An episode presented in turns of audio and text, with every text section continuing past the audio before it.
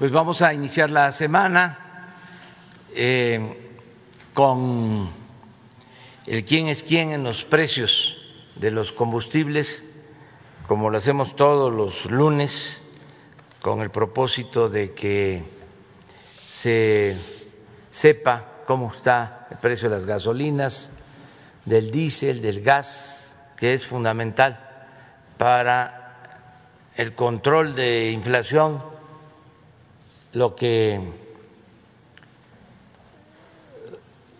tiene que ver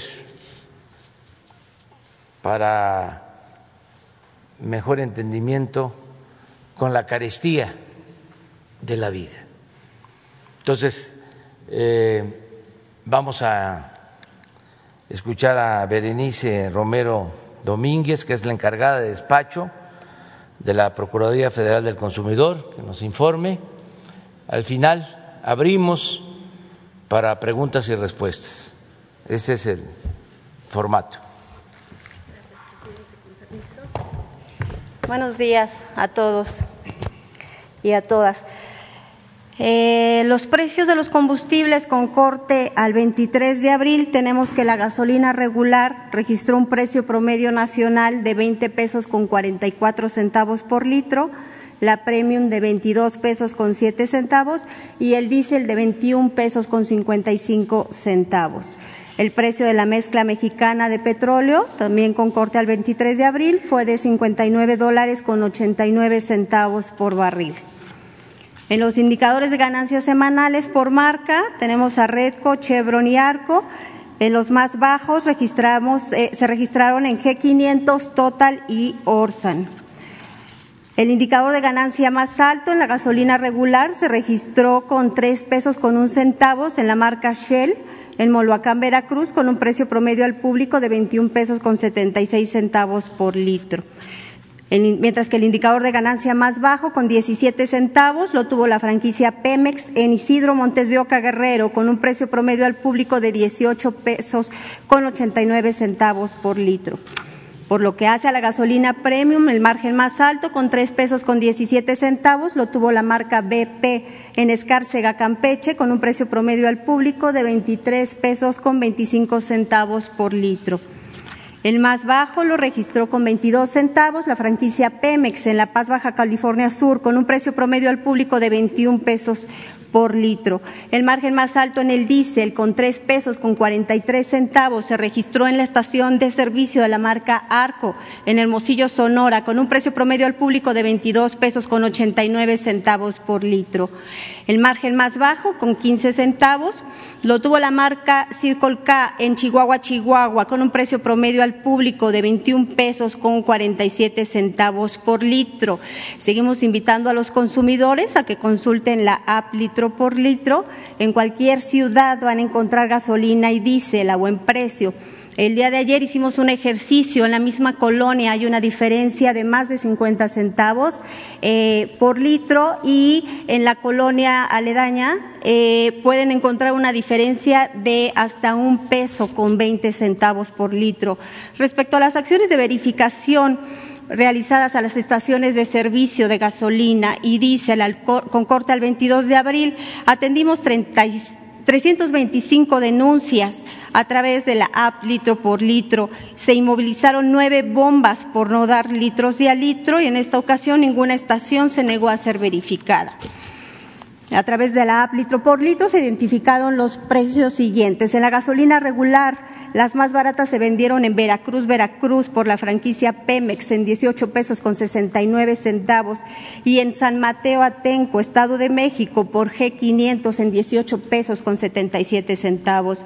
Mientras que las más caras se registraron en La Paz, Baja California Sur con Chevron en 21 pesos con 95 centavos y en Moloacán, Veracruz, con Shell en 21 pesos con 89 centavos.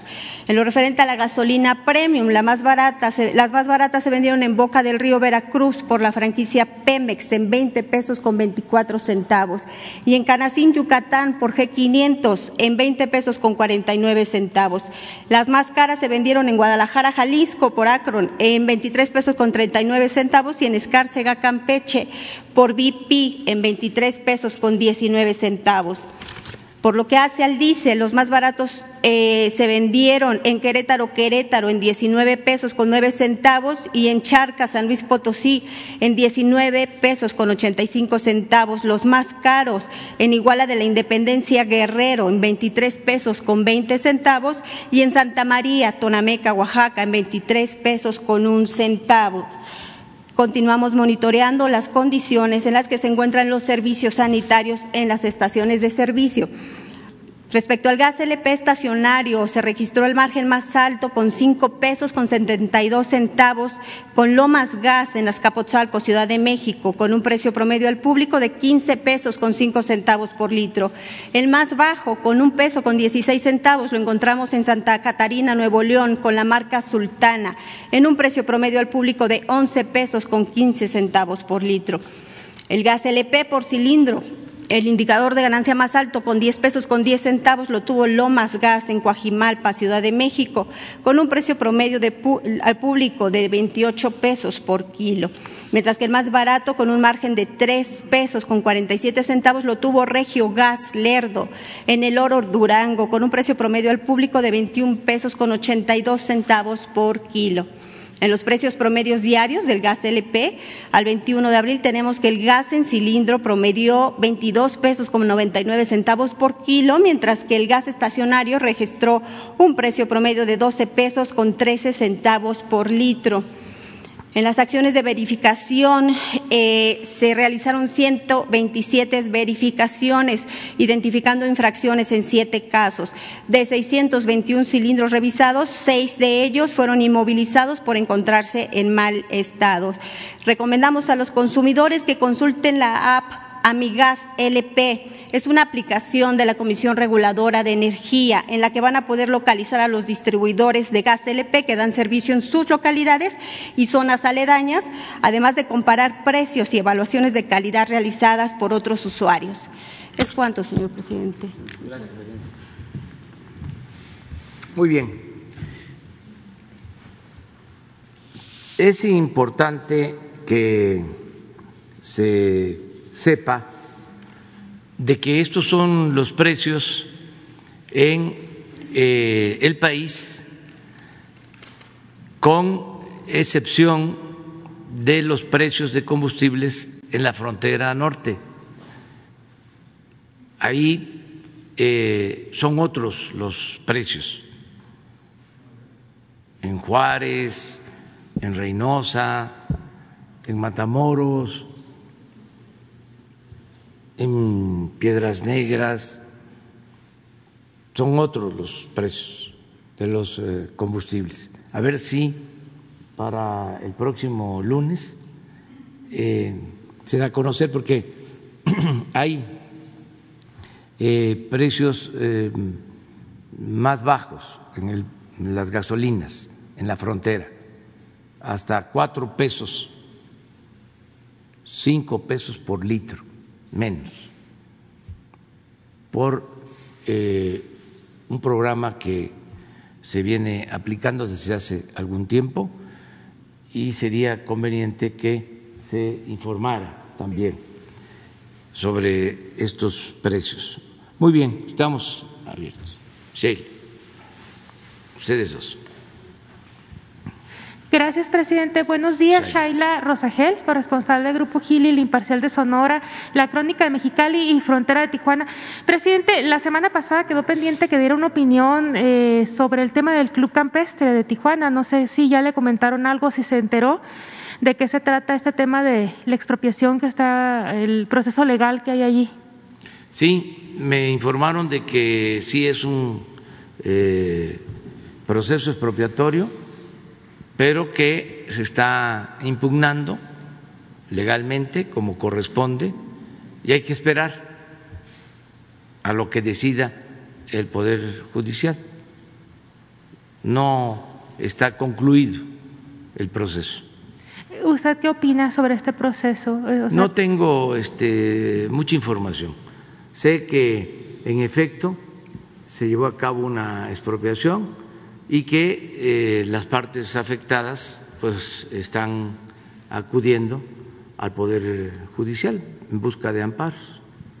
Eh, muy bien, presidente. En otro tema, en el informe, el último informe que hubo de seguridad, pues eh, como usted sabe, eh, los cinco municipios que no disminuyeron el homicidio doloso, pues lidera Cajeme.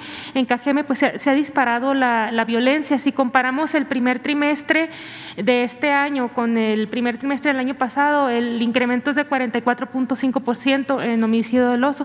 Entonces, preguntarle, presidente, ¿qué le han comentado en la mesa de seguridad sobre específicamente qué estrategias de inteligencia y coordinación también con otras autoridades eh, se están llevando a cabo ahí para poder eh, disminuir los homicidios.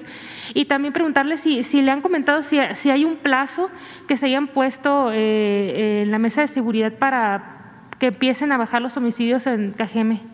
Sí, estamos en eso y ya empieza este, a reflejarse en estos días. Ahí en eh, Obregón hay una eh, eh, presencia de la Guardia Nacional, hay un cuartel de la Guardia Nacional, se está reforzando y tenemos el propósito de atender este incremento en homicidios, sobre todo, en el caso de Sonora y en particular, como tú lo mencionas, en el municipio de, Cajeme. Entonces sí estamos este, viéndolo y eh, hay indicios y los podemos ver si es posible mañana o pasado, ahora mismo, de que hay una disminución en los últimos tiempos. Eh, me refiero a abril, pero vamos a, este, a esperar. Y si te informamos, pues sí estamos atentos de lo que está sucediendo ahí. Entonces ya, ya para abril ya le han detectado una disminución. Yo espero que haya una disminución. En general, eh, en todo lo que son homicidios y en delitos eh, hay una baja.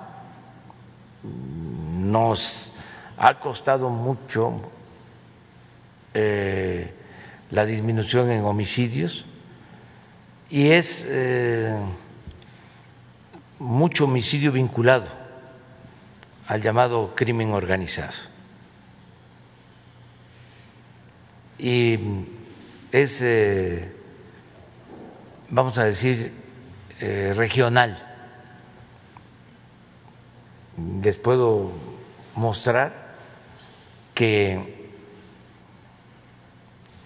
regiones eh, como la que integra Nayarit, Durango, Sinaloa, Baja Sur, hay disminución de homicidios. Sonora, Baja California, hay aumento. De esos dos. Hay aumento también. Jalisco.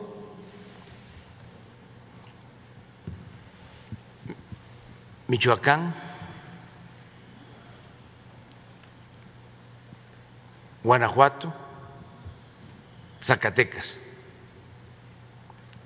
Y en el caso de Zacatecas ya hemos logrado también vaya bajando. Em, el sureste,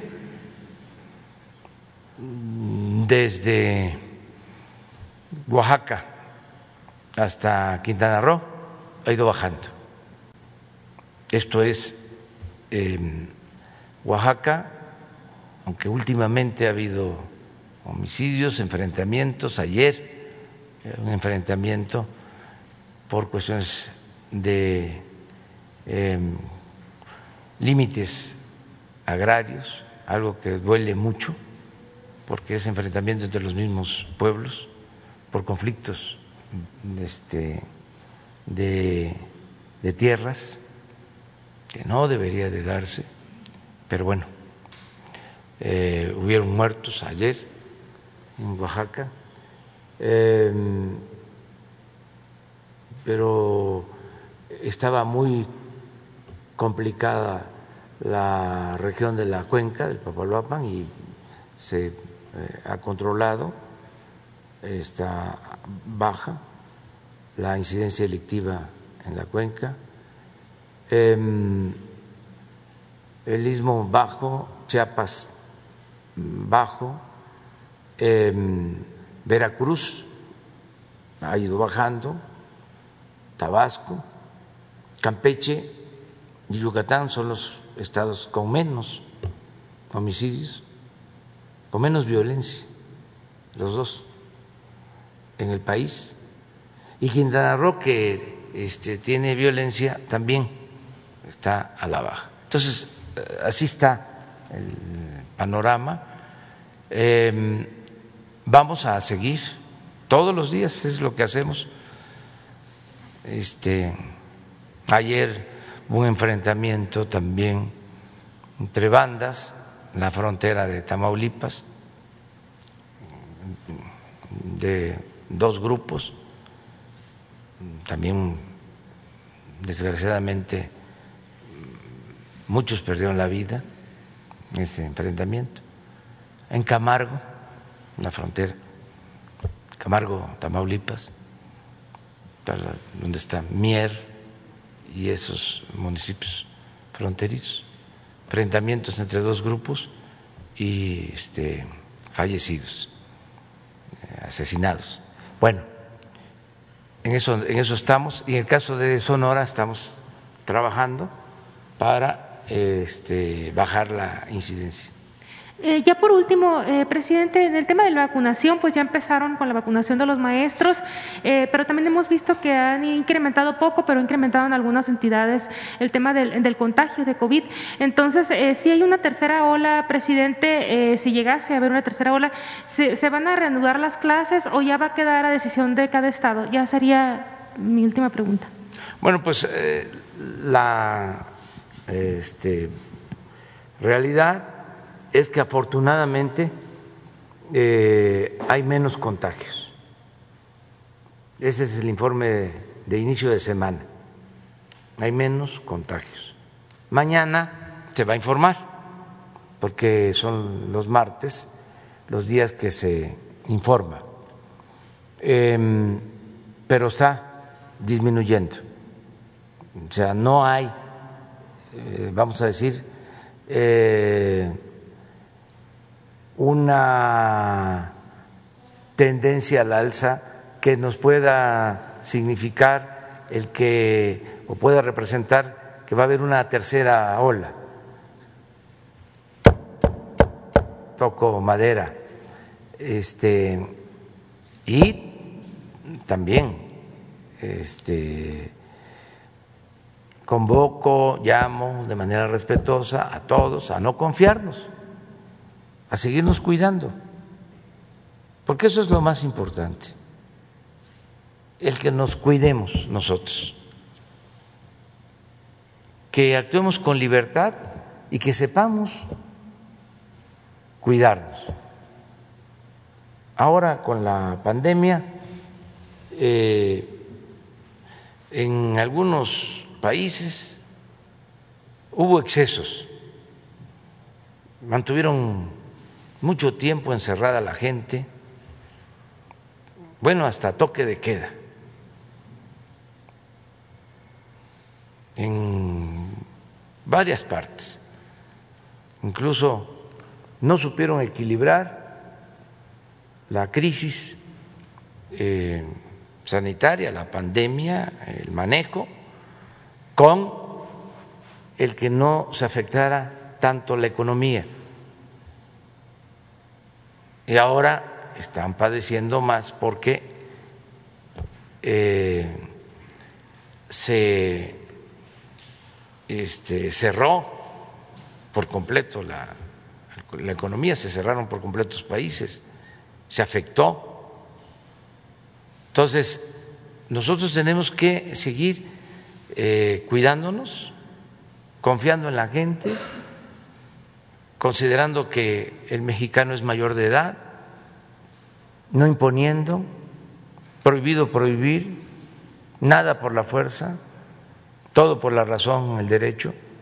pero sí seguirnos eh, cuidando para evitar que haya contagios. Afortunadamente, les eh, repito, está a la baja la pandemia, pero no podemos eh, desatendernos nosotros mismos y decir ya pasó lo peor todavía. Vamos a esperar. Eh, es un asunto muy eh, delicado. Se está avanzando bien en la vacunación. Esto nos ayuda. Estamos eh, recibiendo vacunas diario, estamos vacunando. En esta semana de acuerdo al compromiso que hicimos, se termina ya la vacunación de adultos mayores con la aplicación de cuando menos una dosis. ¿Se acuerdan que dijimos eso, no? Ofrecimos para abril, a finales del mes, van a estar vacunados todos los adultos mayores aún con una dosis. Eso esta semana se cumple. Van a quedar este, los que no quisieron vacunarse, pero no descartamos que cambien de parecer, porque eh, en las segundas dosis los que no fueron a inyectarse, a vacunarse. En la primera ocasión que llegó la brigada a un municipio, en la segunda están llegando. Y eso es lo que queremos. Por eso también me vacuné aquí, para dar la seguridad de que no corremos riesgos y que lo mejor es protegernos no hay efectos secundarios riesgosos, graves, si nos aplicamos la vacuna. Lo que hay es una reacción como cualquier aplicación de vacuna, a unos más, a otros menos. Hay a quienes ni siquiera este, les pasa nada, ninguna reacción ni lo siente. Y sí ayuda mucho. Entonces, estamos haciendo esa labor para que adultos mayores, sobre todo, este, no dejen de vacunarse. Pero sí estamos cumpliendo con el compromiso que hicimos de que en este mes iban a quedar ya vacunados todos los adultos mayores de 60 años en adelante. Y ya eh, mañana es eh, el día de el informe de la salud. Ya vamos a dar a conocer cuántos municipios del país, de todos los municipios del país, ya han sido atendidos. Ya para mañana ya vamos a estar casi al 100 para mañana, se los adelanto, en vacunación para adultos mayores. Tengo también el informe y mañana se va a detallar de que avanzamos en la vacunación de maestras y de maestros de personal educativo. Ayer recibí información de que prácticamente se terminó de vacunar a todos los maestros, maestras, personal educativo de eh, Nayarit, de Veracruz, y se avanzó mucho en los cinco estados. Mañana se va a informar de cómo vamos. Y se va a continuar vacunando a maestras, a maestros, a trabajadores de la educación para que podamos reiniciar las clases eh, presenciales. Desde luego, en común acuerdo, padres de familia, maestras, maestros, autoridades. Nada por la fuerza. Tiene que haber eh, un acuerdo, tiene que ser voluntario para que este, de nuevo se reinicien las clases, que es muy importante. Por eso se está vacunando al personal eh, de educación, a todos, del sector público y del sector privado. Lo mismo que hicimos en salud, porque hay mucha manipulación de que no quisimos eh, o no hemos querido vacunar a los médicos del sector privado. No es cierto. Eso no es cierto. Eso es falso. Eso es politiquería. Que como hay ahora proceso electoral, campañas, se este, aprovechan para distorsionar las cosas. Todos los médicos, enfermeras, trabajadores de la salud de los hospitales privados que atendieron y siguen atendiendo COVID han sido vacunados.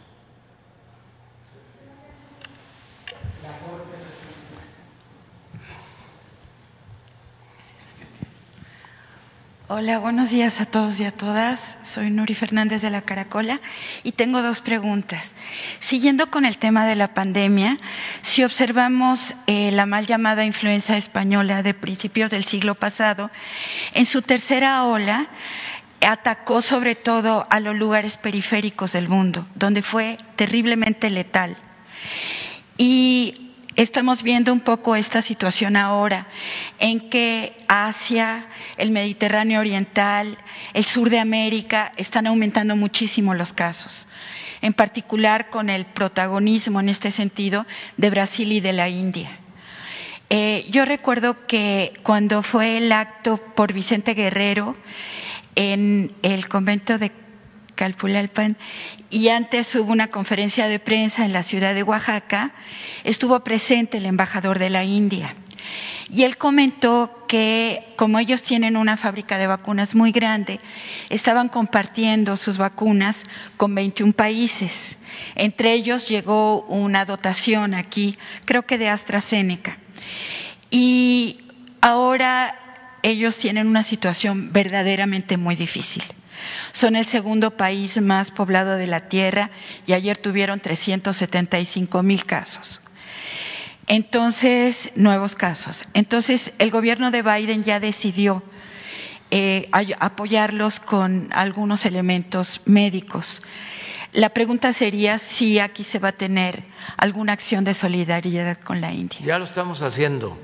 Este, en efecto, es una situación que lamentamos mucho lo que está sucediendo en la India, como eh, en Brasil, ya en el caso de Brasil eh, han disminuido los contagios, eh, pero también tardaron mucho tiempo padeciendo de una nueva ola de COVID también con ese número de fallecidos aproximados, hasta de tres mil este, personas que perdían la vida por día.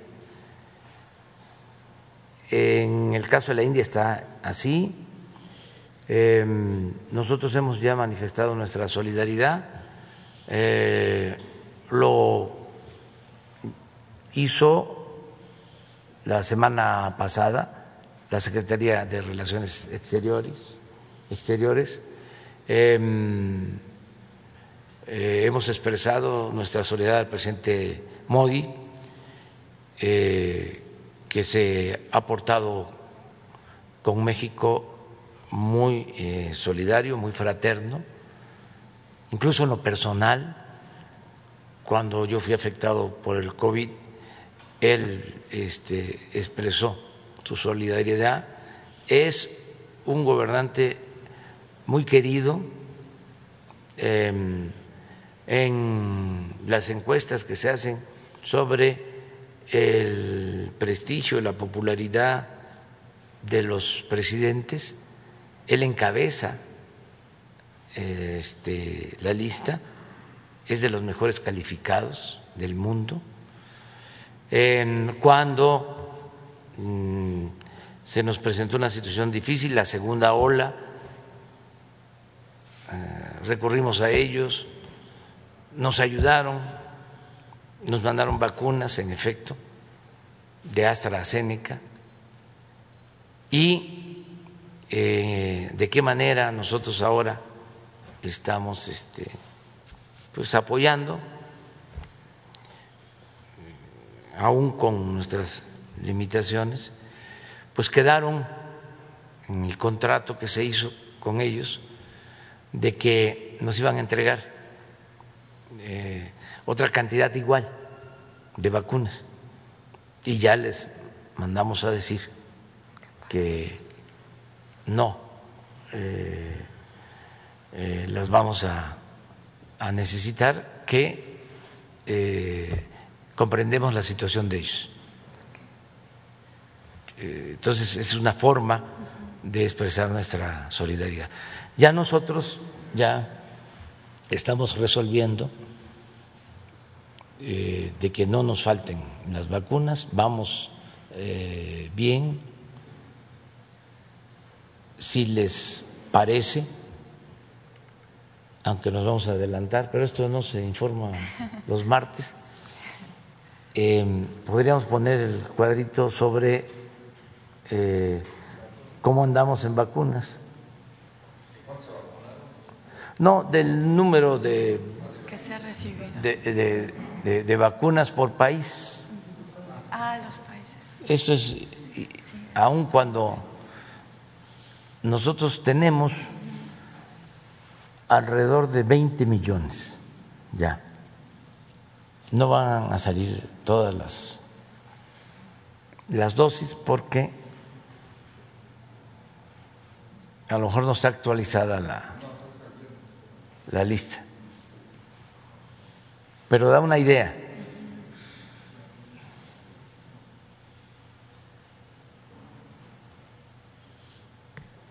Y lo importante pues es que no vamos a detenernos la vacunación.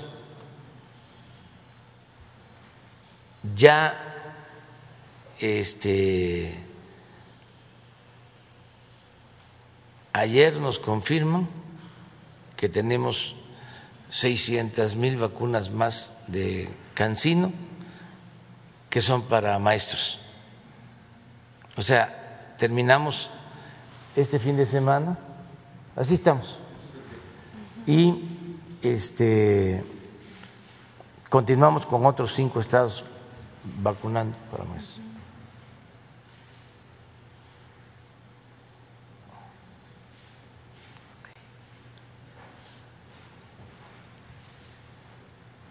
Tenemos en total alrededor de 20 millones. O sea, tenemos vacunas. En el caso nuestro, eh, el caso de, la India, pues este, su situación es difícil porque es mucha población. Sí, 1.300 millones. Sí, es el segundo país en población en el mundo, después de China y sus tasas de crecimiento poblacional eh, están proyectando que podrían ser en poco tiempo el país con más población en el mundo. Entonces ahora están eh, pasando por una situación difícil. Ayer, sí, así estamos.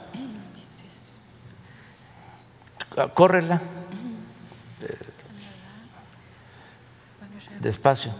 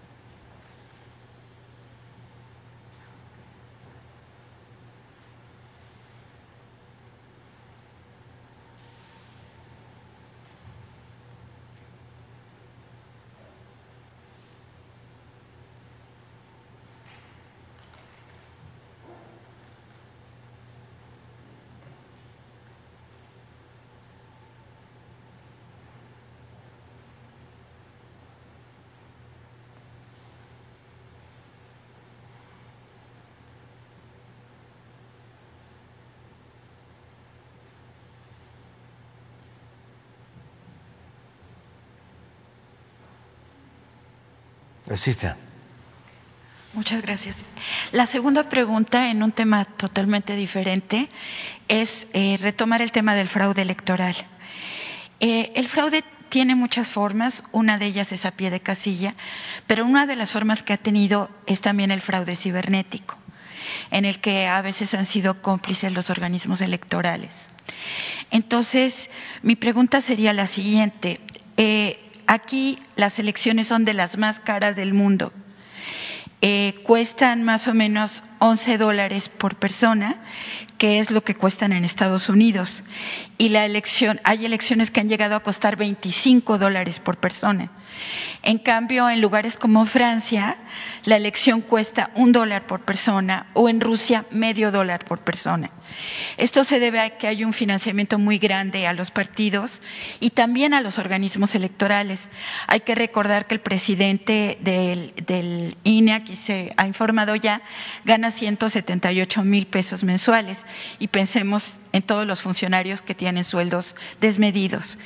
Entonces, la pregunta sería si se ha considerado hacer una nueva reforma electoral para tratar de que los organismos electorales tengan un grado mayor de imparcialidad y también para que la elección no cueste tanto en un país que tiene tantas carencias. Gracias. Voy a dejarle la investidura en el perchero imaginario. Este, porque me pueden Sí, solo lo que se puede decir. en el béisbol. Este, me pueden eh, multar y hasta arrestar. Ok, entonces no. Entonces mejor no. Bueno, que quede ahí. Como diría mi paisano Chicoche, bueno, no tampoco, no. No digo nada. Este, pero eh, sí vamos a tener que seguir hablando de eh, la democracia. Sobre eso no podemos callarnos. Tiene que haber democracia en el país. Se tienen que acabar los fraudes electorales. Es una vergüenza lo que hemos vivido en materia de democracia. Por siglos no ha habido democracia en México. Es de los países del mundo con más atraso en materia de democracia. Es el país con más fraudes electorales en la historia.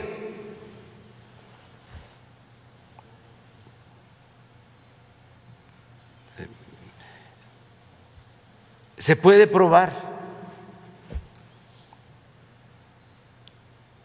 Entonces, tenemos que heredar a las nuevas generaciones un país democrático. Y se tienen que terminar todas las prácticas antidemocráticas, fraudulentas, la compra del voto, el tráfico con la pobreza de la gente, el reparto de las despensas, todo eso que es delito electoral. Y todas las formas de fraude, como tú lo mencionas. No solo eh, aplicaban el relleno de las urnas, o el acarreo o la entrega de dinero por voto, sino falsificaban actas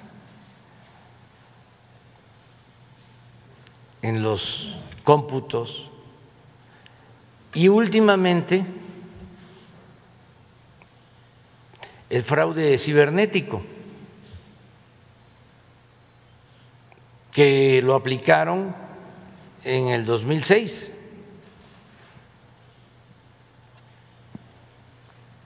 Un diplomático que fue embajador y ese fue su premio en Washington. Creo que su, el hijo del que fue rector de la UNAM, Sarucán, en el 2006, junto con el cuñado de Felipe Calderón. Hay testimonios para más detalles. La película que se llama Fraude, que la recomiendo, de Mandoki. Ahí aparece en la película. Le hacen una entrevista breve y él asegura de que se contrató en ese entonces una empresa para el manejo del cómputo electrónico. Y resulta que la empresa era del cuñado de Felipe Calderón y de Branto, se llamaba la empresa, así se llama el señor. Este, entonces eso eh, existía hasta hace poco y queremos que se termine. y que las autoridades electorales pues sean imparciales, que no estén del lado del partido conservador, como sucede hasta ahora, desgraciadamente. No me pueden este acusar de que estoy violando la ley, porque estoy hablando del Partido Conservador, que no tiene registro. ¿O Salinas es el Partido Conservador? No va, es de otro partido.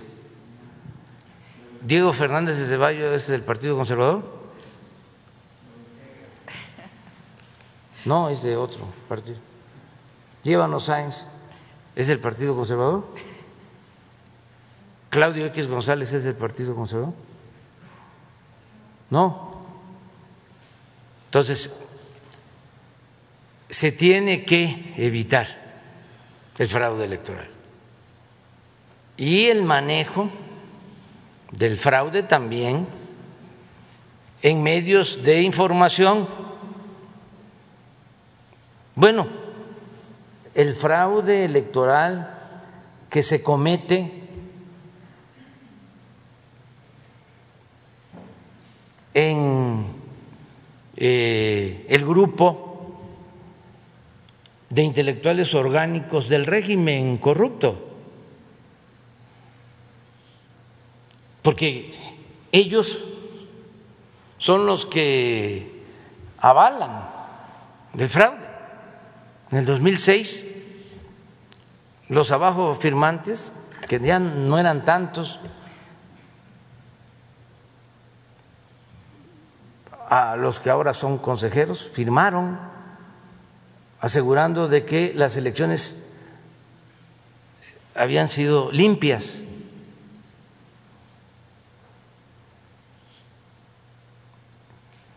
Pero no eran tantos, ¿eh?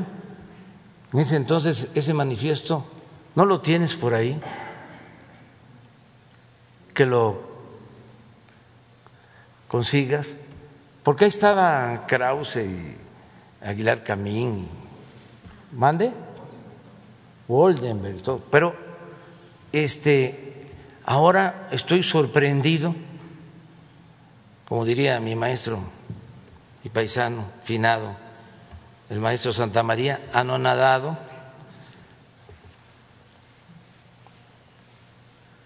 de que firmaron hace poco otro manifiesto, pero ya son 2.200 intelectuales ¿De dónde salieron tantos?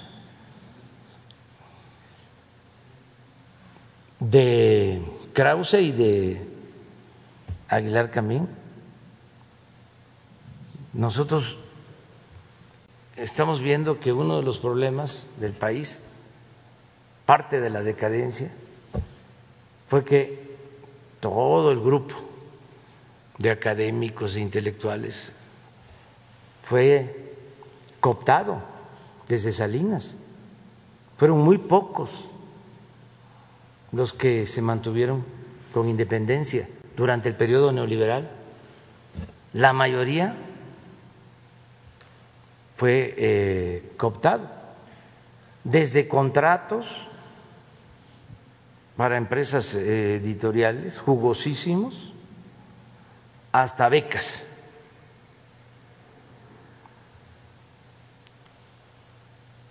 Muchísimos. Pero ¿qué pasa ahora? De que todo ese grupo, en vez de contribuir, ayudar a la transformación, para desterrar de México el mal que más aqueja,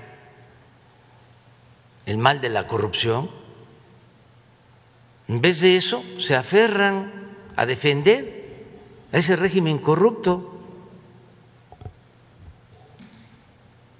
Además, no solo no se pronuncian en contra de la corrupción o se definen a favor de la honestidad, sino que tampoco, y esto es lo más eh, cuestionable,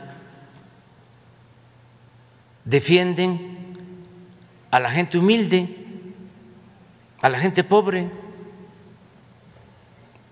Es una élite completamente separada del pueblo, una élite intelectual, individualista, acomodaticia, al servicio del régimen y lo más distante que pueda uno imaginar del pueblo, de la gente humilde, de la gente pobre. Al contrario, les molesta de que se ayude a la gente humilde, a la gente pobre. Un intelectual que les decía yo, que era comunista, director del periódico El Machete, Roger Bartra, y que ahora se eh, pasó al Partido Conservador y estaba yo este, leyendo o viendo una nota en las redes en donde me califica de retropopulista. Les dejo de tarea el que me definan qué es ser retropopulista. Porque si apoyar a los pobres es ser retropopulista, pues entonces que me apunten en la lista. Este es como lo de Krause, ¿no? Mesiánico, tropical. Pero este sí que me sorprendió porque acuñó este nuevo término este, para la ciencia social, el retropopulismo. Entonces, eh, en el caso de el INE, tenemos que eh, buscar que esté a la altura de las circunstancias, que respeten la voluntad del pueblo, que haya elecciones limpias y libres. Pero eso, como tú también lo eh, sostienes, yo lo comparto, depende de la gente. La libertad no se implora, la libertad se conquista.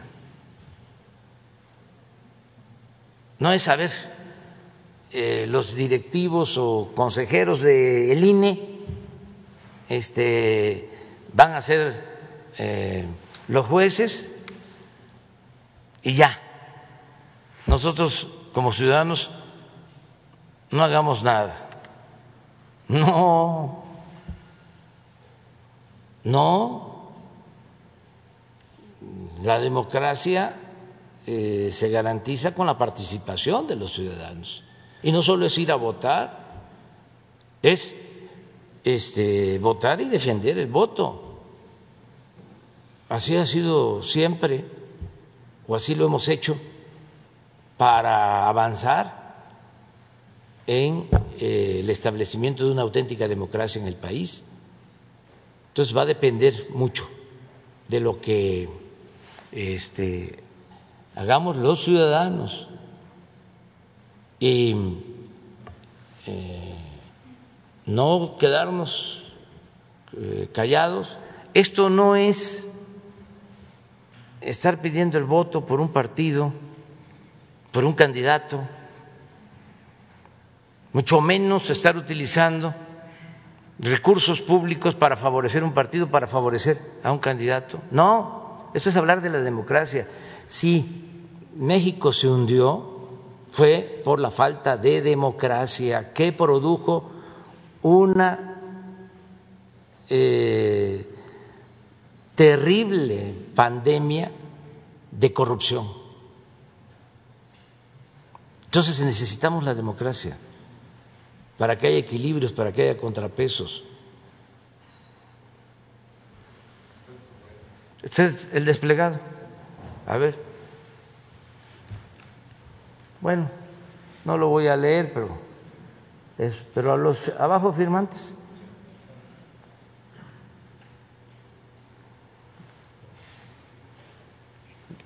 Aquí está, miren. Desde, entonces.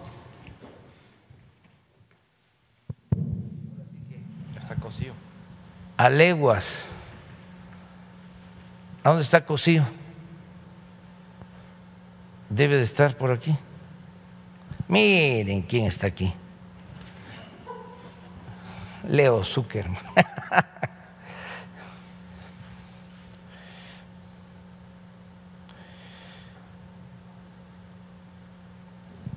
La señora María Amparo Casar.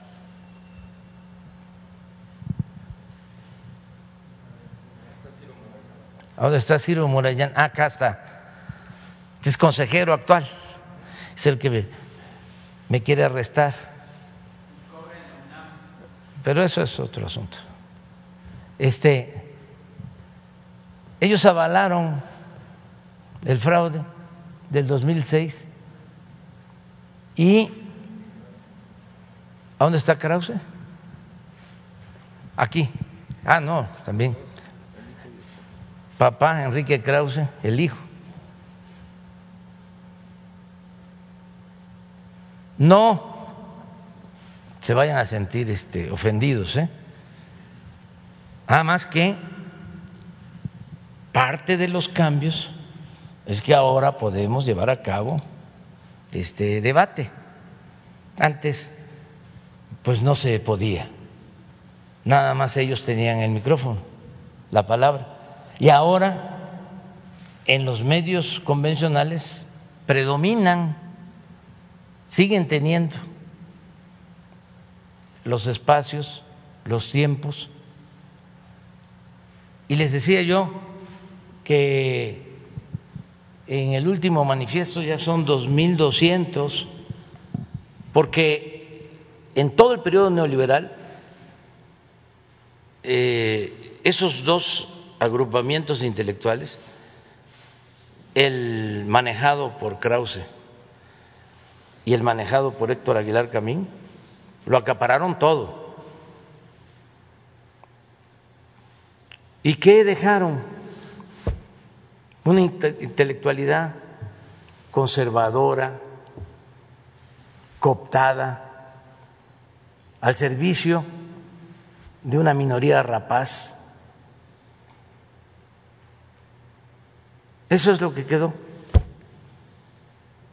El otro día estaba yo haciendo un recuento, y ojalá no los vaya a perjudicar, de cuántos intelectuales de renombre, porque pueden haber muchos otros, han asumido una postura consecuente y eran, según mis cálculos, diez. Incluía yo a Elenita Poniatowska, incluía a Lorenzo Meyer, me llevó dos, Enrique Galván, tres. Luego, de los mayores, porque falleció Monsi, falleció Gutiérrez Vega, Chema Pérez Gay, Pitol, este gran escritor que siempre nos ayudó, fallecido. Eh, el que escribió Noticias del Imperio, Fernando del Paso, todos ellos este, nos ayudaron. Arnaldo Córdoba, hasta, bueno, eh, Luis Javier Garrido, todos ellos nos, nos ayudaron. Me acuerdo que en una reunión con ellos se discutió bueno, no lo puedo mencionar, pero el nombre de, del nuevo movimiento. Y todos ellos opinaron y todo. Bueno, pero nos quedamos con muy pocos. Recuerdo estos tres. Y luego eh, intermedios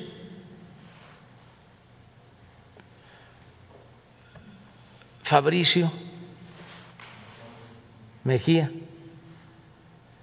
Pedro Miguel. Les ofrezco disculpas ¿eh? porque los estoy este, balconeando. Este, se van a poner rabiosos los conservadores con ellos, pero bueno, ya están acostumbrados.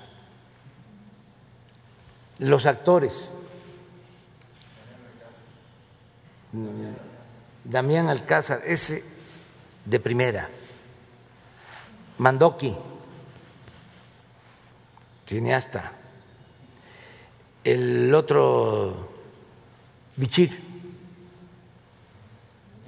Demín y Bruno, los dos hermanos. Bueno, Epimenio y tres moneros, que además este, me voy a desquitar de eso. Este, dando a conocer sus nombres.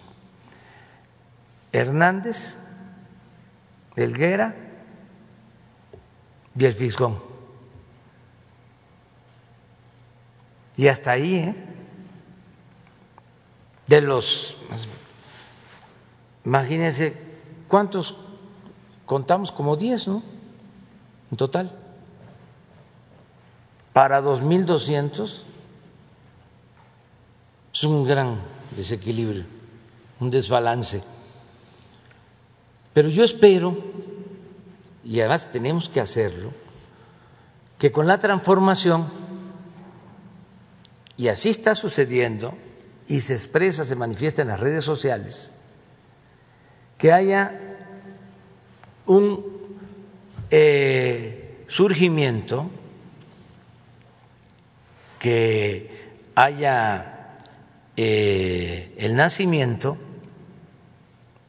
de nuevos intelectuales, jóvenes. Mi deseo mayor es que suceda algo parecido a lo que se vivió en México después de la revolución, cuando eh, se desarrollan las artes, la literatura, los murales de aquí, del palacio y todos los murales, pues tienen que ver con el ambiente que creó la Revolución Mexicana. Tiene que ver con Orozco, tiene que ver con Rivera, tiene que ver con Siqueiros, con todos.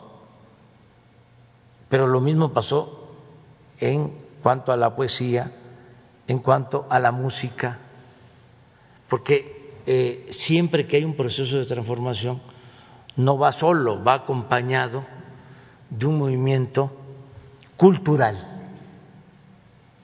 que yo espero que se manifieste, se exprese en el país. Ah, de los mayores, este, me faltó el maestro Enrique Semo, muy consecuente.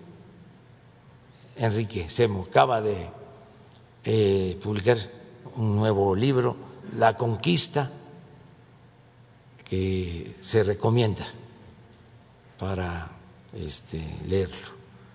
Muy bien.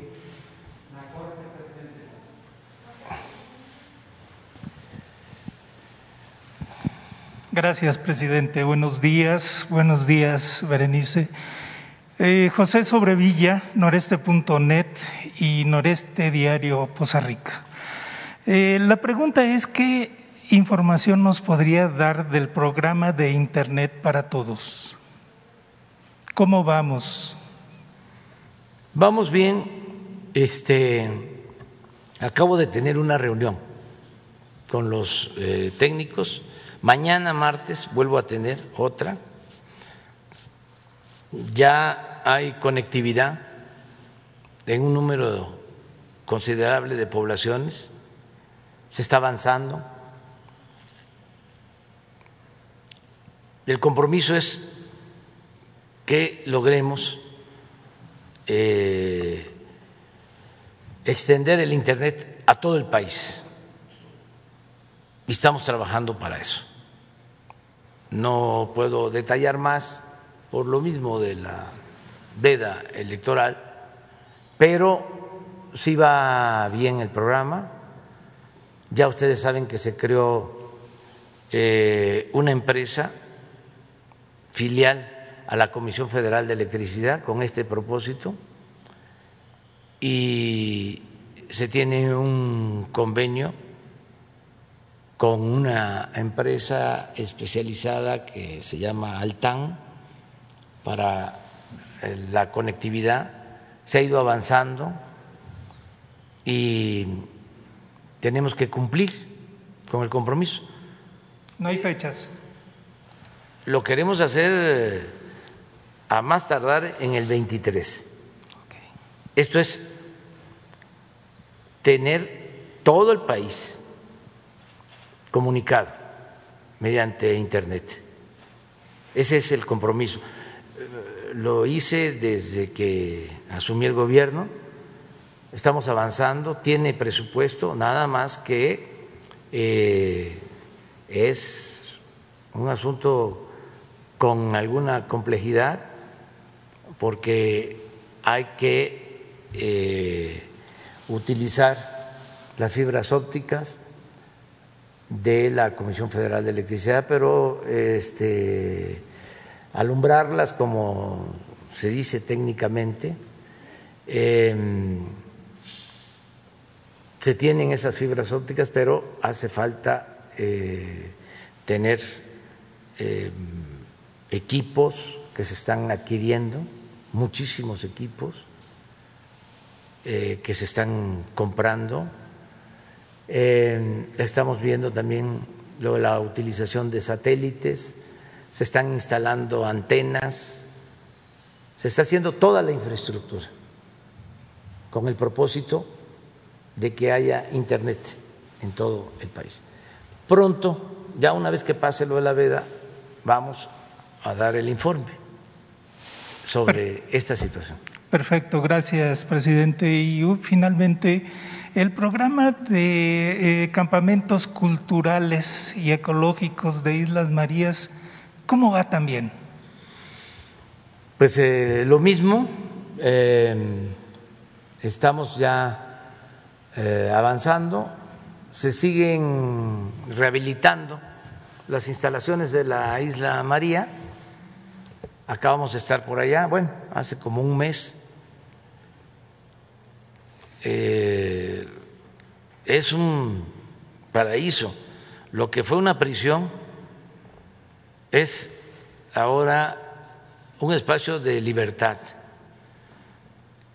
este, de protección a la naturaleza y de eh, cultura. ¿No tendrán alguna foto de las Islas Marías de ahora? De las fotos cuando fuimos. Este, ¿Y qué es lo que se va a hacer?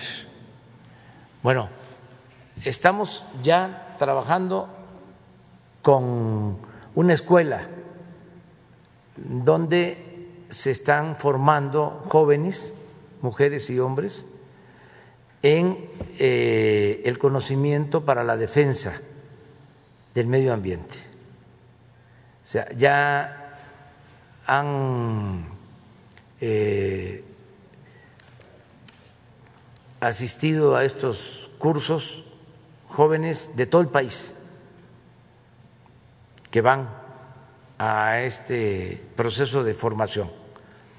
Se está por reiniciar ahora, porque se detuvo con la pandemia, eh, un nuevo ciclo de eh, la escuela de capacitación para jóvenes en defensa de la naturaleza. Se está trabajando, esto lo maneja la Secretaría del Medio Ambiente y también eh, se están arreglando todas las instalaciones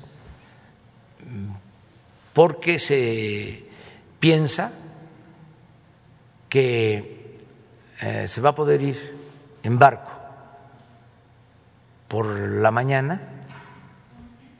Estamos pensando en tres, cuatro eh, sitios donde se va a poder embarcar el que quiera ir a la isla, eh, desde Vallarta. Se calcula que en un barco apropiado los que cruzan en el Caribe hacia eh, Cozumel, hacia Islas Mujeres, de ese tipo, se puede ir en la mañana de Vallarta con un barco con esa capacidad para 200, 250 pasajeros, con un desplazamiento adecuado. Se pueden hacer tres horas de Vallarta a la isla María. Si nos acercamos más hacia el norte, queremos tener también otro muelle por las varas en Nayarit, hacia las islas. Ahí ya serían menos de tres horas. Y luego ya estamos trabajando en arreglar San Blas que ese es el punto más cercano. Ahí se podrían hacer dos horas y cuarto de San Blas a la... Y luego Mazatlán, también como tres horas. Entonces es, se va en la mañana, se recorren las islas con actividades no contaminantes, es para caminar las islas, para andar en bicicleta, para apreciar la naturaleza. y regresar por la tarde. Entonces va a eh, haber un mercado de artesanías, de todo lo que producen las comunidades, los artesanos del país. se está trabajando en eso. ¿No tiene las fotos? Sí. Pero ahí sí no podemos hacer nada. Pero es, es eso. Entonces, eh, yo espero que para junio, julio, julio, ya eh, informemos cuándo se abre para que este, puedan eh, visitar los mexicanos, todos los este, que lo deseen, las islas y en particular la isla María. A ver, el de la Corte. Eh, gracias, presidente Marco Antonio Olvera. Gracias a la gente que nos escucha y lo ve. Eh, tengo una pregunta sobre la Corte y dos denuncias. Eh, si me lo permite, empezamos con lo de la Corte. En días recientes se causó un revuelo a nivel nacional por parte de los partidos políticos, de la oposición y, por supuesto, también de los intelectuales con respecto al aplazamiento del ministro Arturo Saldívar al frente de la Corte hasta el 2024 y no en el 22, justo cuando usted termina su administración. Presidente, hoy eh, pues, eh, la Cámara de Diputados y la Cámara de Senadores que integran el Congreso mexicano eh, pues decidieron que sí se aplace hasta el 24, pero finalmente esto ya se quedó en manos de los integrantes de la propia Corte. Es un hecho, y hay que decirlo, los ministerios públicos y jueces en México son los más o los responsables de la gran corrupción que se genera en México. ¿Cómo? Eh, repartiendo a diestra y siniestra amparos para que se eh, beneficien empresas extranjeras, para que delincuentes salgan muy rápido de la cárcel y como si nada. Eh, presidente, en caso de que los integrantes de la Corte no avalen eh, dos años más del el ministro Arturo Saldívar al frente de la misma, ellos no estarían convirtiéndose en cómplices de la corrupción que tanto queremos erradicar de México.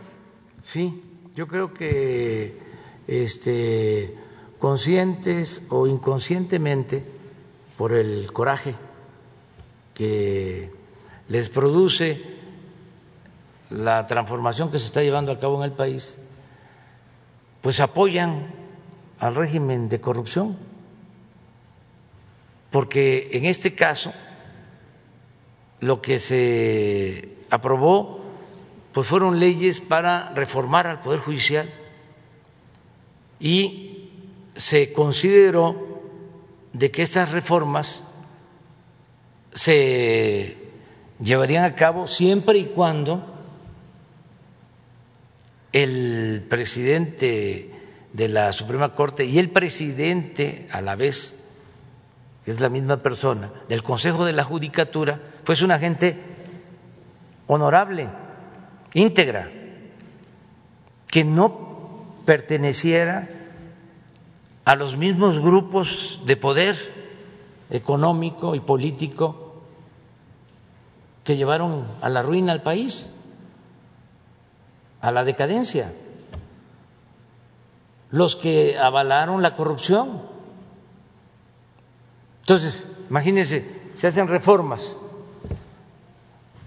y el encargado de conducir el proceso de transformación del Poder Judicial es un personaje del Partido Conservador,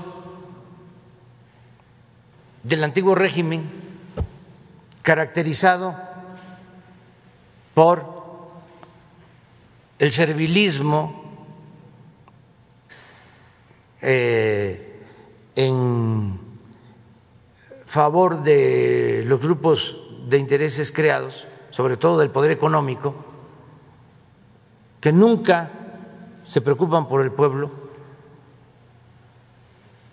y a favor de la corrupción, pues ¿de qué sirve que se lleve a cabo una reforma así? Pues es letra muerta.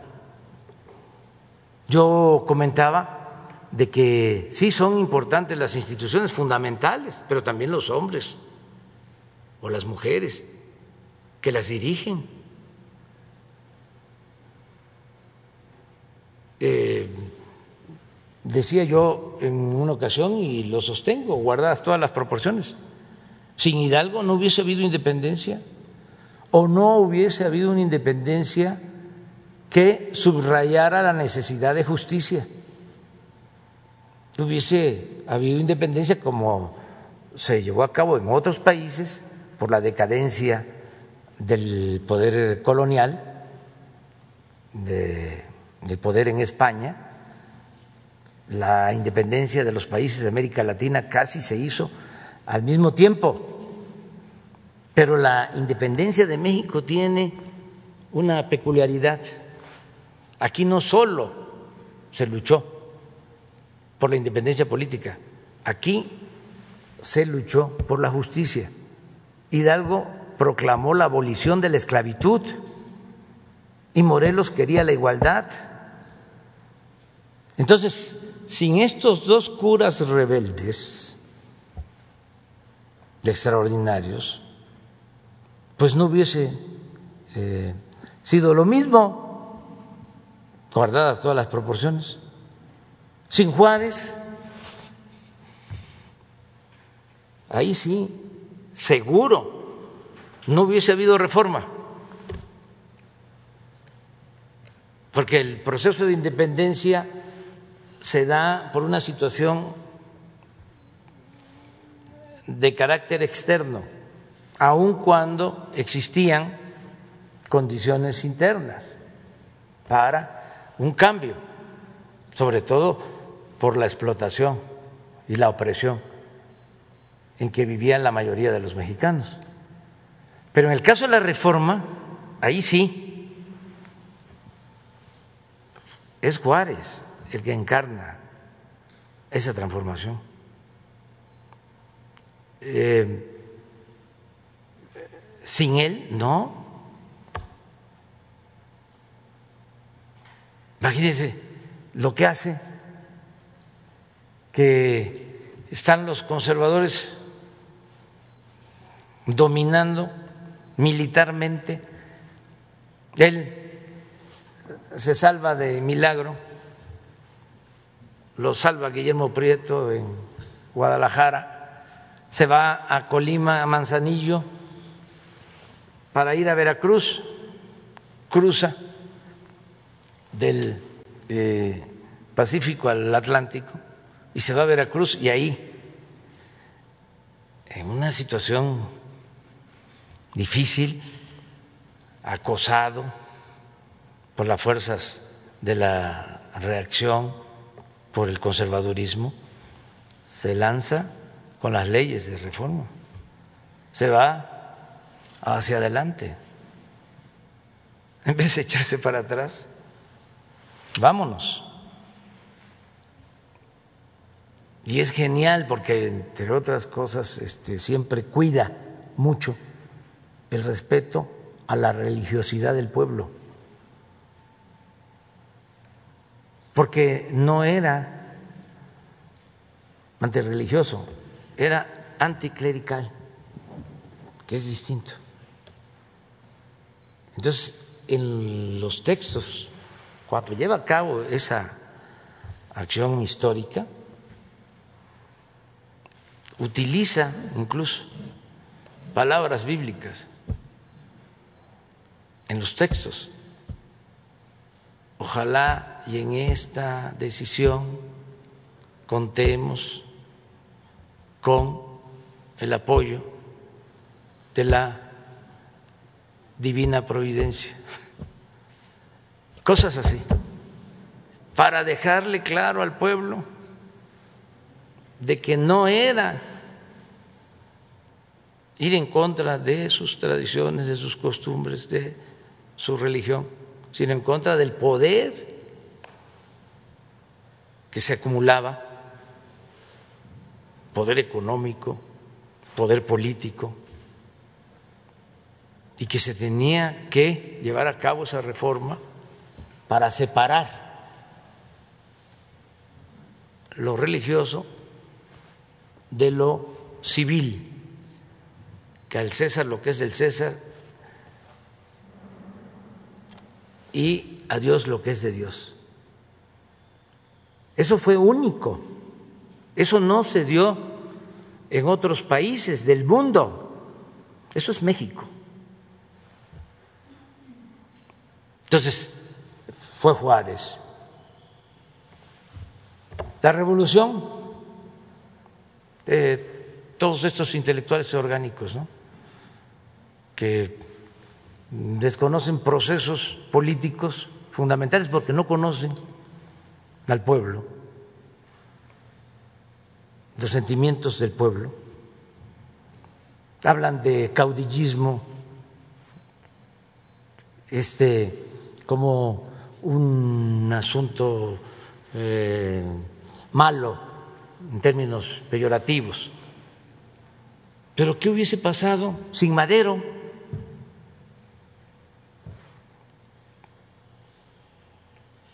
Pues él es el que da la confianza al pueblo para rebelarse en contra de Porfirio Díaz. Ya Ricardo Flores Magón lo había intentado antes, un hombre íntegro, un revolucionario intachable que vivió más tiempo en la cárcel que en libertad por sus ideales y convocaba al pueblo a tomar las armas. Y no, como dos intentos. Pero cuando lo hace Madero, que convoca al pueblo a tomar las armas día 20 de noviembre de 1910 a las 6 de la tarde, que hasta le pone este, la hora, en seis meses después de eso ya estaba Porfirio Díaz afuera.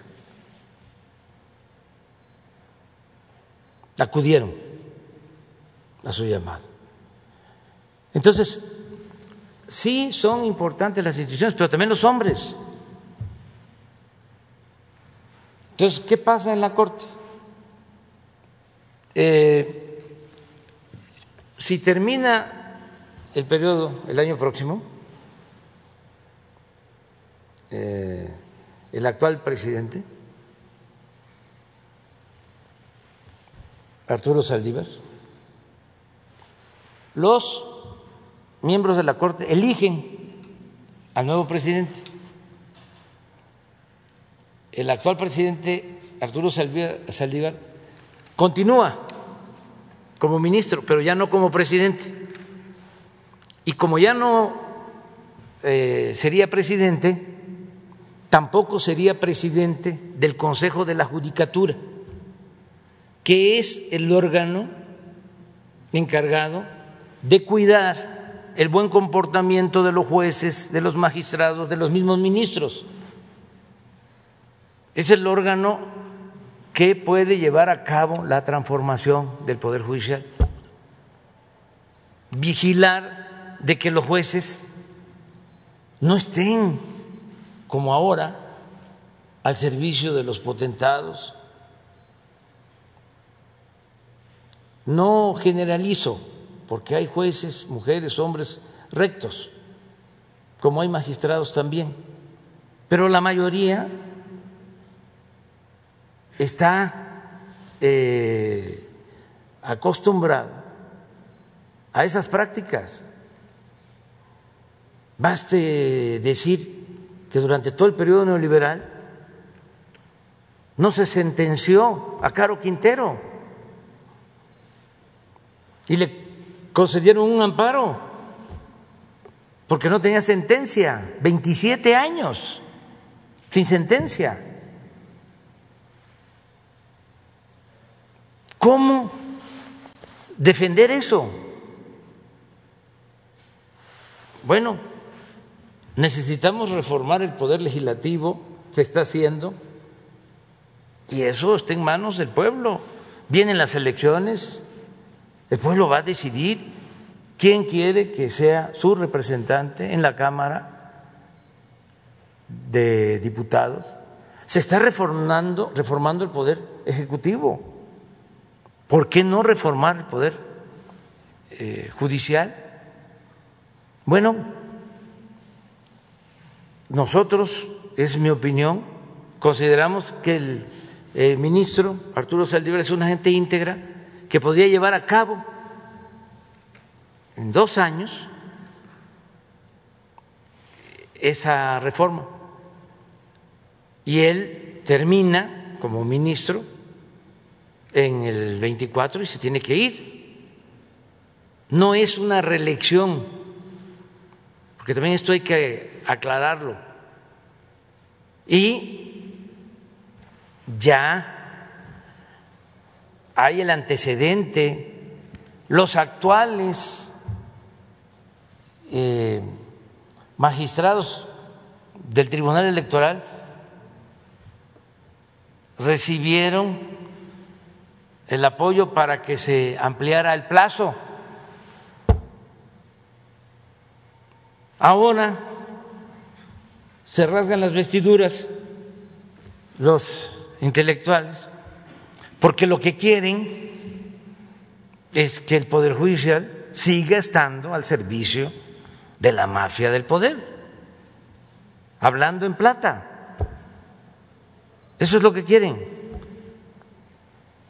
que los jueces no amparen, no protejan al pueblo, sino a los representantes de las corporaciones económicas, empresariales, financieras. Eso es lo que quieren. Entonces, la reforma va a significar que se ampare a todos los mexicanos, que se limpie de corrupción el Poder Judicial que no haya nepotismo, que se acabe con el influyentismo y que mantengan su independencia, su autonomía, pero su verdadera independencia. Porque ahora son independientes del pueblo, no del poder económico.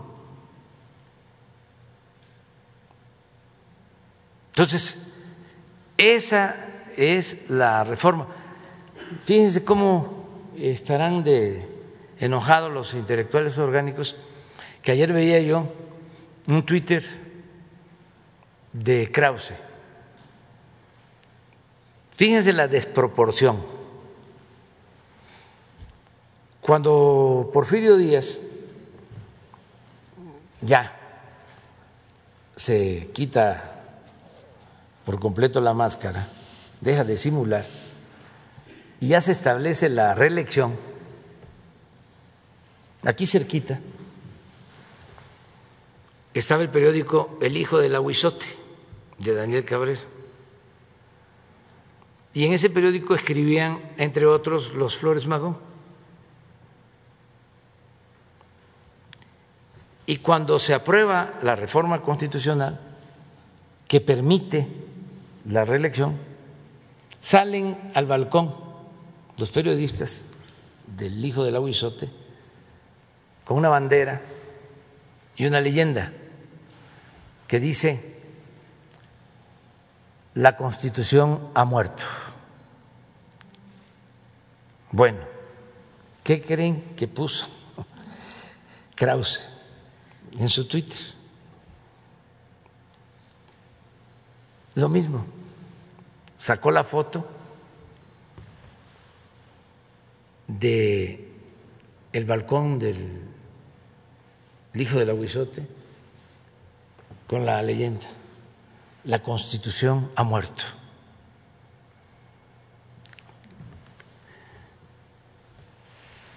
Está como para mi madre bohemio de por, por por mi, por mi madre bohemio, este, del finado Monsi. Pero es eh, producto de el enojo, es una desproporción, es una este, exageración que un intelectual serio pues no podría pues este, hacerlo. Un historiador, ¿cómo trasladar, extrapolar una situación que tiene que ver con la reelección de Porfirio Díaz? Después de esa foto, eh, les tomaron el periódico eh, y los eh, hermanos Flores Magón se tuvieron que ir a Estados Unidos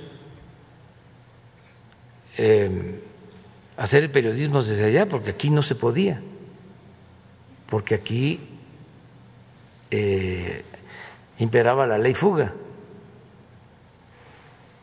Si a Daniel Cabrera no lo eliminaron, aunque estuvo mucho tiempo en la cárcel, varias veces, es porque era un hombre extraordinario, por eso la sala nueva que está aquí en el Palacio se llama así, Daniel Cabrera, el director del Hijo del Aguizote, para mí el mejor periodista que ha existido en el país. Una segunda pregunta, presidente, si me lo permite, eh, que más bien es una denuncia. Dice, las autoridades que presiden el Banco del Bienestar ya construyeron 433 sucursales. Su gobierno construirá 2.700 más, de las cuales el año pasado se construyó la mitad y en este año la otra, el otro 50%. Cada sucursal costará 2.221 mil pesos estas unidades ya se empezaron a construir en estados como Chiapas, Jalisco, Estado de México, Michoacán, Puebla, Tlaxcala, Chihuahua, Durango e Hidalgo. En ese sentido, especialmente en el municipio de San Agustín, Tlaxiaca, Hidalgo, y como usted dice, el pueblo de México, el estado de Hidalgo y en especial San Agustín, Tlaxiaca, y perdón por lo que voy a decir, porque usted lo ha dicho aquí, el pueblo está cansado de tanta pinche tranza, presidente. Le explico por qué. Pues actualmente se pretende construir una sucursal del Banco del Bienestar donde existe un contubernio, una tranza entre el capitán Octavio Rodríguez de la Cruz, responsable del Banco del Bienestar en Hidalgo, quien dijo que si no se cedía a lo que él quiere, se llevaría el recurso. También está Jorge Martínez Fuentes, encargado de la construcción del inmueble, Efrén Rodríguez, encargado del almacén, eh, Lucia Hinojosa Hernández, servidora de la Nación en San Agustín de la Siaca, y Edgar Ponce, contratista para la construcción del mismo. En ese sentido, las personas citadas quieren hacer un festín lleno de corrupción, presidente, junto con el alcalde del municipio, Arturo Hernández Máximo, y al igual que Abraham Mendoza Centeno, delegado estatal de los programas de su gobierno en Hidalgo. Presidente, para evitar ese festín de buitres, que ahorita le voy a, enviar o le voy a citar lo que estoy eh, manifestando porque está firmado por los, el cabildo del municipio, yo, Marco Antonio Olvera Jiménez, dono, cedo el local para que en la brevedad posible se adecue el Banco del Bienestar en el barrio de Mexiquito, que se ubica a cinco minutos de la cabecera municipal. El local presenta todos los servicios, luz eléctrica, agua, drenaje, internet y vialidades. Y lo mejor, presidente, su gobierno no erogará un solo centavo para el inmueble y en caso de que no les agrade, puedo donarles el predio para que se construya el mismo y así como combatir la corrupción que eh, ya le estoy manifestando. ¿Qué dice del actuar del capitán, del delegado, del alcalde y de las personas que he mencionado. ¿Acepta la propuesta, presidente, de donar y, ceder el inmueble para el Banco del Bienestar y así ayudar a más de 2.200 personas mayores que reciben el apoyo de su gobierno de 60 y más? Esta denuncia está avalada por regidores que ahora voy a mencionar.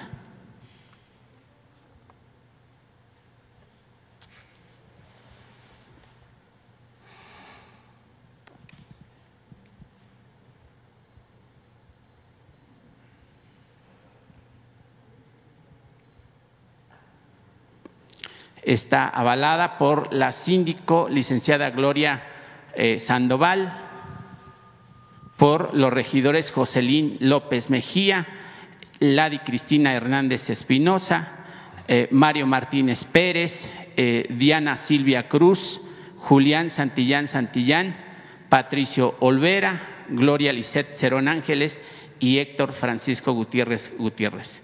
¿Qué dice, presidente, de la propuesta y qué opina? Bueno, este, estoy casi seguro de que es un pleito, para decirlo con claridad, entre el presidente municipal y los regidores. Puedo equivocarme, ¿eh? pero como ya llevo tiempo en estos menesteres, de acuerdo a lo que estás planteando, el malo de la película es el presidente y los buenos o los que están en contra de él son la síndico y los regidores. Todo esto hay que aclararlo este, para que no eh, hagamos juicios sumarios que no haya linchamiento contra nadie, linchamiento público. En estos casos, entonces hay que hacer la investigación. Es la primera vez que escucho, y yo no estoy solo aquí en la oficina, estoy siempre abajo, una denuncia de corrupción relacionada con la construcción de una sucursal del Banco de Bienestar. Y en efecto estamos haciendo, vamos a hacer 2.700 y ya este, se está trabajando en cerca de mil. No puedo, bueno, es que eso no tiene nada que ver. O sea, este, vamos a inaugurarlas en eh, las mil en junio pasando el proceso electoral. Y las están haciendo los ingenieros militares, que son responsables y son honestos. Entonces, vamos de todas maneras a pedir el informe, pero me sabe más a que es una diferencia ahí en el gobierno del municipio, en el ayuntamiento a ver, te pregunto dos cosas. Adelante, presidente. Una, el presidente municipal no se va. ¿Hay elecciones? Ah, no, hay elecciones en Hidalgo? No, presidente. El presidente municipal eh, lleva dos sexenios, bueno, dos sí, Sí, por eso, pero no se va a reelegir. No, no se va a reelegir. Acaba de ingresar. Ajá. Eh, ya tuvo un mandato anterior y lo que sucedió fue eh, las elecciones en, hace cuatro o cinco meses para el cambio del Congreso local. Bueno, este, la segunda pregunta, ¿quién dona este predio? ¿Eres tú? No, mire, le, explico. ¿Es otra persona? Es otra persona, pero ni siquiera lo está donando porque el presidente municipal quiere que se construya en un área de su, de, su propiedad. Y para evitar lo que yo le estoy diciendo... Hay una persona que quiere donar un... Yo. ¿Tú? Yo. Ah. Ah, pues vamos viéndolo, sí. yo, vamos viéndolo. Yo, presidente, tengo el local construido para que nada más se adecue, obviamente, a las necesidades del Banco de Bienestar. Y si no les gusta, Tienes predio. Tengo un predio que para que lo construyan a su antojo. Sí. Pero que evitemos ese festín y que por supuesto. Sí.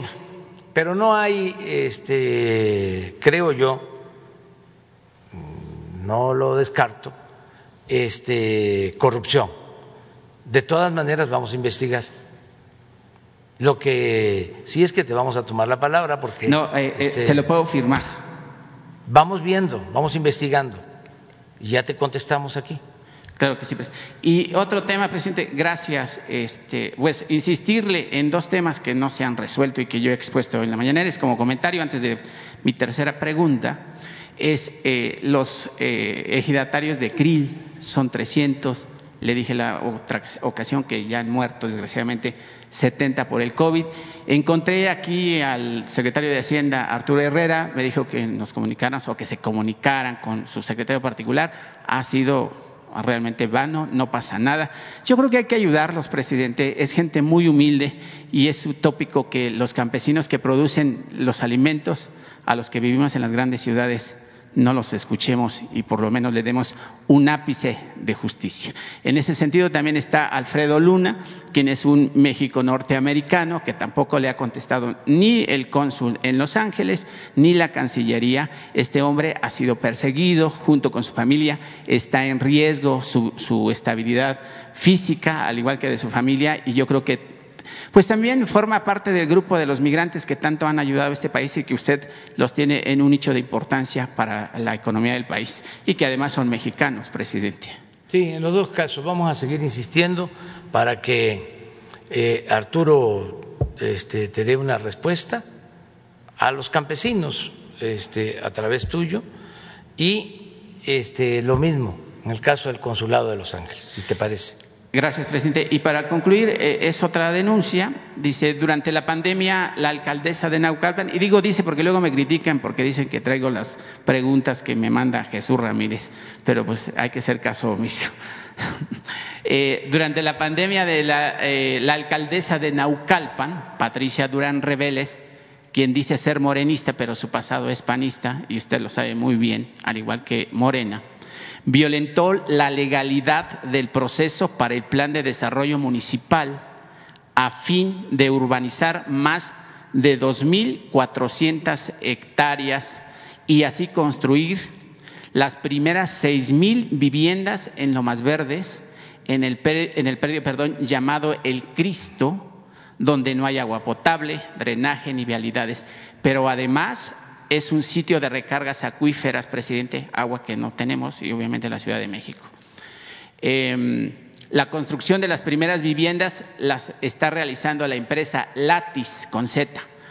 Hoy, presidente, 800 mil perdón, naucalpenses le piden, le exhortan que la Secretaría de Gobernación, encabezada por Olga Sánchez Cordero, los acompañe en los litigios y que se presenten también los titulares de Conagua y Semarnat para así eh, intervenir personalmente en eh, este eh, ilícito que cometió obviamente la alcaldesa Patricia Durán y en conjunto con el gobernador del Estado de México, Alfredo del Mazo, quienes pretenden darle el madruguete al construir estas viviendas a la vieja usanza del PRI y el PAN cuando el, Infonavit, pues obviamente construía viviendas con huevito y, los mandaban a, vivir a tres horas de distancia de sus centros de trabajo y sin ningún eh, servicio público. Presidente, ¿cómo combatir esa corrupción? Sé que los poderes son independientes, un poder eh, local, que es la presidencia municipal,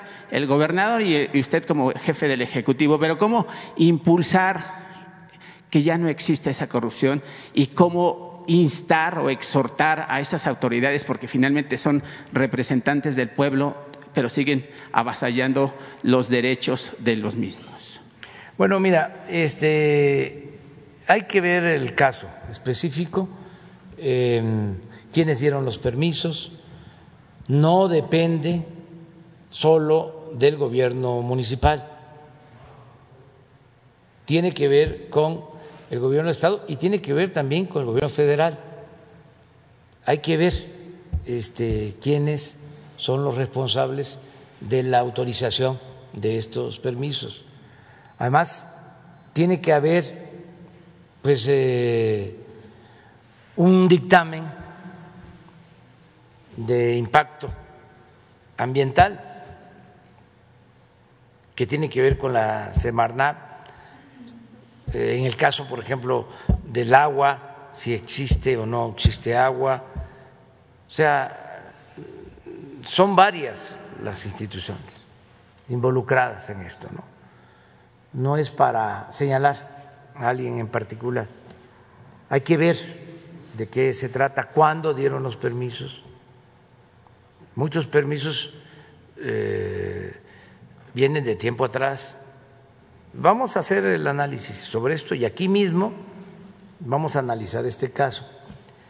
Pero es muy importante el eh, resolver en definitiva el problema de la construcción de unidades habitacionales en sitios donde no hay servicios públicos.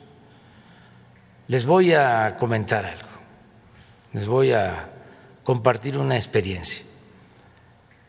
Hice un recorrido este fin de semana por las eh, refinerías. Estuve en Tula, en Salamanca, en Cadereyta y en Madero, adentro de las refinerías, eh, evaluando.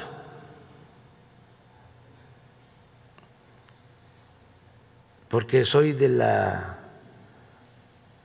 creencia de que orden dada, no supervisada, no sirve de nada.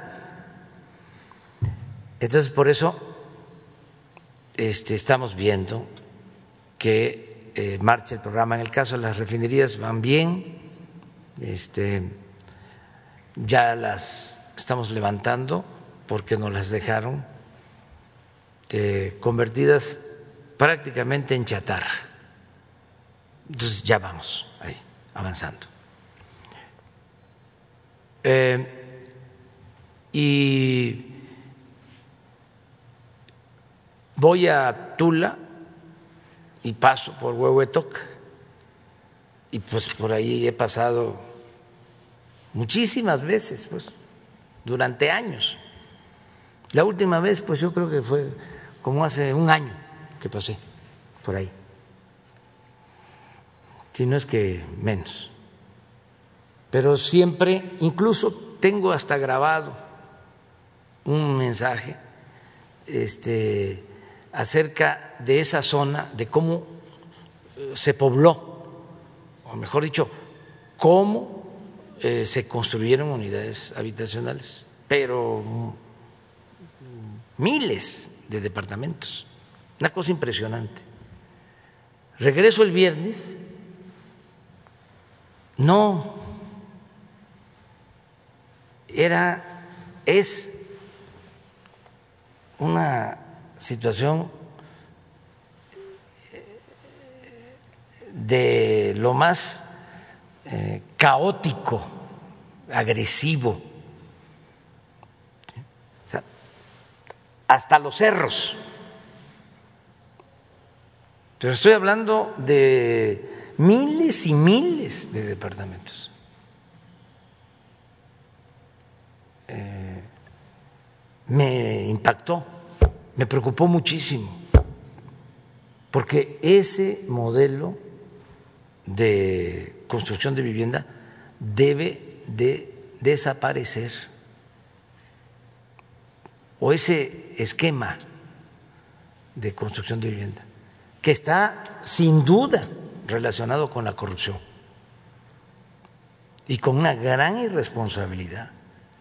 Porque ¿cómo otorgar permisos para construir ese número de viviendas ahí? Le hablé por teléfono desde ahí al director del Infonavit y le dije, esto fue el viernes, ¿sabes qué quiero? Que vengas a Bogotá y que veas esto que estoy viendo yo, que me este, está impactando. Entonces, sí vamos a tomar una decisión muy firme en este sentido. Eso no puede seguir sucediendo. O sea, dejaron este, miles de viviendas, de departamentos abandonados por construirlos en esas zonas sin servicios. Se habla de 500 mil departamentos abandonados. La corrupción en el periodo neoliberal en la industria de la construcción tuvo que ver con eso. Políticos, este, dueños de constructoras, de inmobiliarias, que se dedicaron a saquear y a dejar todo ese eh, tiradero de, de obras, de unidades habitacionales. Entonces eso lo vamos a detener. O sea, quería compartir eso con ustedes y eh, ya vamos avanzando, nos ha costado trabajo, pero ahí va avanzando, en el que eh, si se entrega un crédito del Infonavit al trabajador, que el trabajador pueda utilizar su crédito, que es su dinero, para lo que quiera, que si quiere comprar un terreno, lo compre para hacer él su casa. Si quiere comprar una casa usada, utilice el dinero para eso. Si quiere un departamento, pues también, pero que sea libre, que no haya intermediarios. Porque este, se convirtieron en una plaga. Entonces vamos a resolver este asunto y vamos a analizar lo que estás tú planteando en particular para explicar esta cuestión. Y le voy a pedir al director del Infonavit y al secretario de Desarrollo Urbano, Román Meyer, que vengan aquí y que este, demos a conocer cómo vamos a cancelar estos procedimientos si hace falta este, un acuerdo especial que se eh, promueva, pero no podemos eh, seguir con la misma política de antes. Esta política de vivienda este, fallida, eh, corrupta, contraria al interés de los trabajadores que destruye el territorio, que afecta el medio ambiente. Pero esto no lo ven los eh, ecologistas o ambientalistas eh, eh, del régimen orgánicos. No, esto no lo ven, como tampoco ven otras cosas, pero en fin, sí es un asunto de interés público. Ya terminamos. Ya terminamos. Mañana. Son las nueve. Este, todos tenemos derecho a una torta de tamal, a una guajolota. ¿eh? Bueno, nos vemos mañana. Dios, adiós.